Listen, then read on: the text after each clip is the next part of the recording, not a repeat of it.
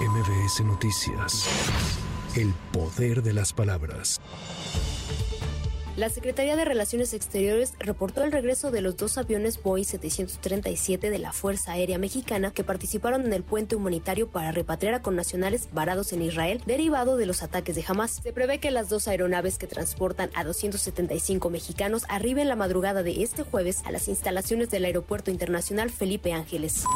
La farmacéutica Pfizer recibió una opinión favorable por parte del Comité de Moléculas Nuevas de COFEPRIS para la venta de la vacuna contra COVID-19 en México, lo que avala su comercialización. En contraste, el comité emitió una opinión no favorable para la vacuna de AstraZeneca al considerar que se requiere más información sobre su inmunidad ante nuevas variantes y la seguridad del antígeno. Escuchemos. Informamos al Pleno este comité, por lo tanto, que el resultado de la votación de los expertos convocados en esta sesión del Comité de Moléculas Nuevas es una opinión no favorable para la solicitud de AstraZeneca para la vacuna COVID COVID-19 Chadox 1S recombinante Vaxebria indicada para la inmunización activa para la prevención de la enfermedad por coronavirus COVID-19. Al establecimiento solicitante se le agradece su presentación y en caso de tener alguna inquietud con los comentarios emitidos por este comité, se los le pedimos lo hagan saber.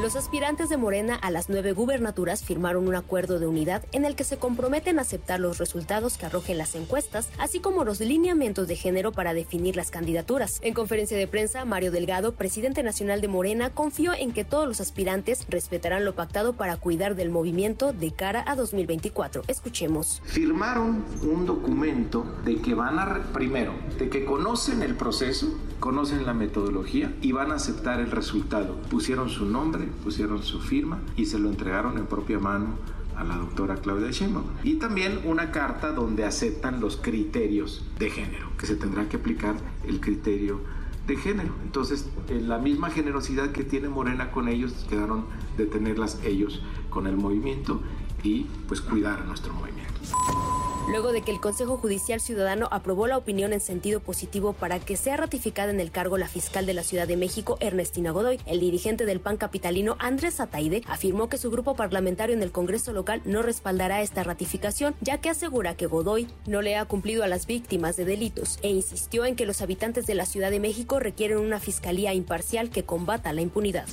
Dos aficionados suecos fueron asesinados a tiros en el centro de Bruselas previo al partido entre Bélgica y Suecia por las eliminatorias a la Eurocopa 2024. La policía belga precisó que están tratando este tiroteo como un acto terrorista. Además, el sospechoso compartió un video en Facebook en el que decía en árabe que había matado a tres infieles.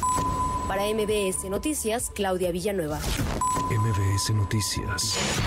El poder de las palabras.